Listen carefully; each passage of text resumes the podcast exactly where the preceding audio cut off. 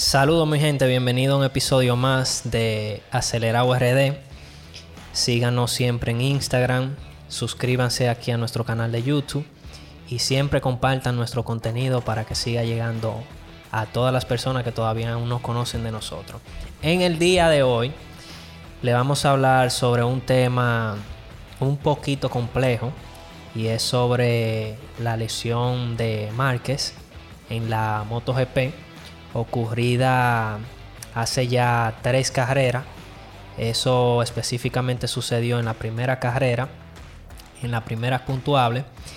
Y sobre eso es que le vamos a hablar hoy.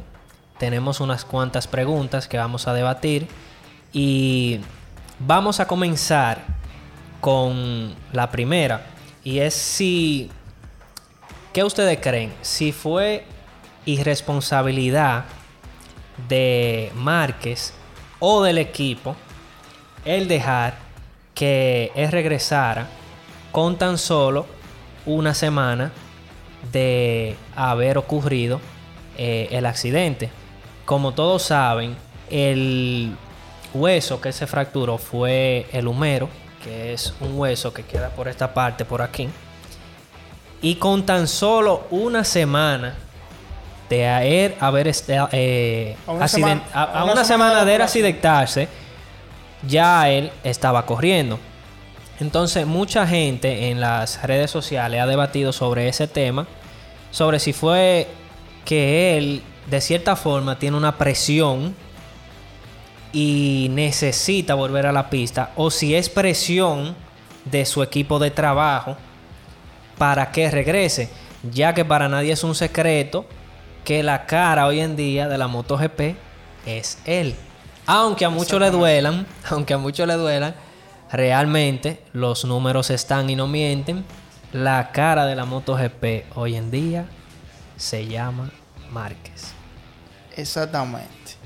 A mi entender, la irresponsabilidad comenzó con Mar Márquez. ¿Por qué? Y fue, no fue después de la lesión, fue antes de la lesión. Porque la lesión ocurrió en la primera puntuable, donde Marque iba dominando la carrera, en primer lugar, y se deslizó, o sea, cayó. Y perdió 13 posiciones. Vuelve a la carrera y trata de remontar. Cuando va en segundo lugar, ya en esa edad de la carrera, se puede decir, las gomas no responden los neumáticos no responden igual. Y forzó, y por, por, forzar, ahí es que viene y se cae y ocurre la lesión. Y no obstante eso, o sea, si tú no te sientes preparado a una semana de una operación, que el que ve el hueso que se rompió mal, que dice, ¿cómo este tipo a una semana de ser operado con ese hueso, con 12, 12 clavos? Sí, 12 clavos. Vuelve a la competencia. O sea, ¿qué te obliga a no recuperarte y pensar más allá? O sea, si tú te caes encima de esa lesión, tú puedes perder tu carrera, no el campeonato, la carrera. O sea, creo que la irresponsabilidad es de más. Su carrera profesional. Claro. Pero mira qué es lo que sucede es que por eso es que mi punto de vista se basa más en la presión que hay, ya que debido a la pandemia son pocas carreras y realmente, realmente, ya que él vuelva, está difícil que él gane el campeonato. Es difícil. Porque es difícil porque son pocas carreras. Eh, entonces ahí es que viene la presión de él querer volver rápido. Son pocas carreras. Para no perderse más de una carrera. Porque sabe que si se pierde más de una carrera, se va a pique en el campeonato. Tiene 3-0. Entonces, y este domingo. ¿Qué pasa? Esto es un negocio. Exactamente. Esto es un negocio. Y si él pierde el campeonato, se pierde un dinero heavy. Se pierde un dinero heavy. No, obstante y realmente, como están las cosas, eh, por eso más es que yo creo que es presión, no tanto de, él, sino el equipo que quiere ponerlo a correr en la pista. O sea, usted está diciendo lo necesitan. Que la culpa de que se fracturara o sufriera la lesión de mal que es de Honda Resort. No, no, no, no. Lo de que él se cayera en la carrera, ya eso fue irresponsabilidad de él. O sea, el, el querer llegar y ganar la carrera, aún pasando todo lo que pasó, para mí fue irresponsabilidad de él. Porque yo prefiero perder una carrera y no leccionarme y ya volver a la siguiente y tratar de ganar. Pero él quería ganar esa sí o sí. No sé qué era lo que quería demostrar, no sé qué, qué fue lo que pasó. Eh, pero de cierta forma se ve como que él quería demostrar algo en esa Forzó, carrera forzó, específicamente. forzó. O sea, Entonces, iba a ser algo histórico lo, Es- lo que eh, iba a suceder. Exacto. Él quiso forzar demasiado, entonces eso fue lo que pasó. Ahora bien, luego de, de suceder el accidente, ya de ahí para adelante, entonces donde yo veo que entra la presión del equipo. De que él tiene que volver rápido. Si tú te ves, si- o sea, si vemos qué fue lo que pasó, lo operaron y al otro día, creo que si, si no mal recuerdo, al otro día él estaba haciendo pechada. Salió un video de él haciendo pechada. Exactamente. Luego de operarse. Creo que el equipo de- debió manejarse mejor y, y poner un stop si fue una irresponsabilidad de marca. Ahora, también es que es la MotoGP lo mismo sin Mark. Esa es otra pregunta que usted tiene ahí. Depende de donde se mire. Porque el, pasado domingo se vio una MotoGP más competitiva, caras nuevas. Se vieron unos muchachos ahí que, que tienen con qué luchar en un- más adelante. Un, el año 21, 2021, viene picante, picante. Se vio un Morbidelli, se vio un Brad Pitt, eh, KTM que ganó la, la carrera de domingo. Se vio una MotoGP más competitiva con Mark. Se ve muy superior cuando. O sea, se ve más Márquez se ve- competitiva, se ve más competitiva sin él. Se ve más competitiva sin Mark. Definitivamente. O sea, estamos hablando que O sea, de cierta forma, di- como dice el dicho, eh, los ratones se enfiestan cuando no, no, no, el no, gato no. no está en la casa, ¿no? Que dice. Que para brillar uno tiene que joderse otro. Porque si no le hubiera pasado lo que le pasó a él, todo lo que está pasando hoy en día no hubiera pasado. Pero como por ejemplo ese triunfo de la KTM. Tampoco se le puede restar mérito a Fabio Quartararo. O sea, que quién es el que está dominando el, el campeonato ahora mismo.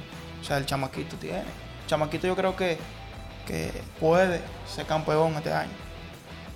Bueno. Tiene, se- tiene ventaja, tiene ventaja. Exacto, tiene los números y si sigue Tiene 52 puntos. si sigue si sigue como vas, eh, si sigue como va puede que sí. Pues bien, eh, en las redes sociales eh, he visto mucha gente debatiendo y comentando sobre lo siguiente y es que ganar un título de la MotoGP sin Márquez no es válido. ¿Qué tú opinas sobre eso? Mira, mira un comentario que yo vi que se la al fanático, un fanático español, no recuerdo el nombre. Dice, en el año 2003, los tres candidatos para ese campeonato eran Mar Márquez, Jorge Lorenzo y Dani Pedrosa. ¿Qué pasó? Jorge y Dani se fracturaron la clavícula y lo ganó Márquez. Entonces, ese campeonato no es válido para Márquez. Yo creo que sí. Para mí es válido porque es competencia. Todo lo que ocurra dentro de la pista es parte de la competencia. Ahora, lo que yo pienso es lo siguiente. Es válido, pero no es igual. Es válido, pero no es igual. Me Expli- explico. explíquese. Me explico. Es válido porque yo como corredor, si yo estoy corriendo contra Márquez, si él se cae o sufre una lesión y no vuelve más, lamentablemente no es mi culpa que a él le suceda eso. O sea, y si yo gano, gané porque corrí para ganar. Pero Pero definitivamente la competencia no es igual. Porque no está el mejor. que es a quien yo debo ganarle como corredor.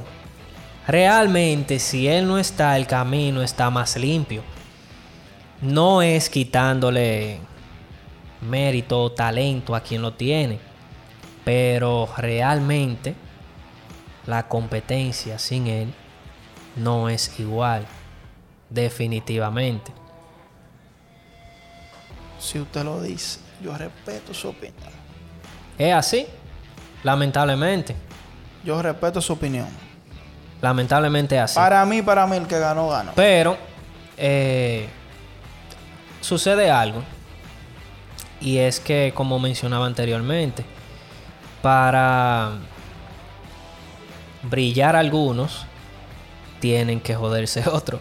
Porque con la ausencia de Márquez, realmente estos novatos que están corriendo hoy en día están brillando como estrellas. Claro, se vio un Brad Pitt en, en una KTM. Jugó con su contrincante.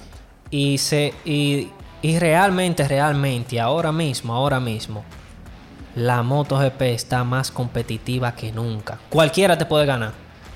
O sea, tú no la puedes carrera decir- que la próxima carrera que viene, no nadie, sabes. nadie, nadie me puede decir a mí que sabe quién va a ganar. Nosotros hicimos una, una- una pequeña encuesta en, la- en nuestra plataforma en Instagram. Y pusimos los cinco primeros en clasificar. Cuartararo quedó segundo. La ganó Cuartararo la, encuesta. Cuartararo quedó de séptimo, creo. Y el ganador de la carrera ni siquiera en la encuesta estaba. Es sea, que no se sabe. No se sabe. Ahora mismo no se sabe quién se va a quedar con una puntuable de la MotoGP. Pero bueno, basándonos en todo lo que, todo el análisis, que- el análisis que hemos hecho hoy, eh, surge una incógnita realmente. Y es que muchas personas también han analizado eh, ese punto de vista y yo también. Y es que será que la Honda creó una moto basada en la característica de, de Márquez. Esa, fue, esa ya la vi, la vi mucho, esa pregunta. O sea, estamos hablando de que hay Tanakagami, que no es de la onda oficial, pero una onda que no sobresale. O sea, en la onda solo sobresale Marque. Este es el hermano de Marque, Alex. Se puede ver. Es un piloto novato, pero las otras, las otras marcas también tienen pilotos novatos. Y por lo menos se meten entre los primeros 10. O sea, tú tienes una onda que en los últimos años ha sido la moto más, más dominante de la MotoGP. Y trae dos pilotos y no sobresalen, no se meten en, la- Eh, en los eso- punteros. Eso, era lo que yo iba a decir. o, sea, para mí, para mí, no es que la Honda hizo una moto basada en Marque. Para mí, Marque se acomodó a la Honda. ¿Por qué digo? Porque se nota en los años anteriores. Por ejemplo, estos datos. En el 2019, Marque se cayó 17 veces. Y en el 2018 se cayó 19 veces. Y eso es parte del piloto ir buscándole a la, moto y acomodándose a ella. Para mí, Márquez se acomodó a la onda. Sí, porque es que si analizamos profundamente eso, la, la moto no sobresale cuando él está. O sea, cuando él no está, la moto no sobresale. O sea, ¿qué te deja dicho eso claramente? Que el De hombre, que el hombre, el hombre, el hombre duro. Es el piloto, exactamente. Porque ahora mismo, en la ausencia de Marque, entonces la Honda debería seguir brillando. Sí, porque se dice, no se decía que. Nakagami no tenía los mismos, los mismos hierros, como dicen en el mundo de, de la mecánica. Pero se dijo que a Nakagami, la moto de Nakagami se, llegó- se llevó a, a como estaba la demás. Él cogió cerca ahí de los punteros en la, en la segunda carrera. Pero el domingo lució feísimo. Sí, definitivamente el piloto, no la moto. Porque no ha brillado. No ha Está feo onda si marca no regresa. Y también eso deja un mensaje claro. Eso deja un mensaje claro porque hay muchos fanáticos también de la MotoGP que dicen, no, es la moto. Si Marque no tuviera esa moto, no gana. Exactamente. Si Marque no tuviera esa moto, otro sería el cuento. Ahí hay dos pilotos ahí- más con, la misma moto. Y Se ahí- supone que es la misma moto. Y ahí se demostró exactamente.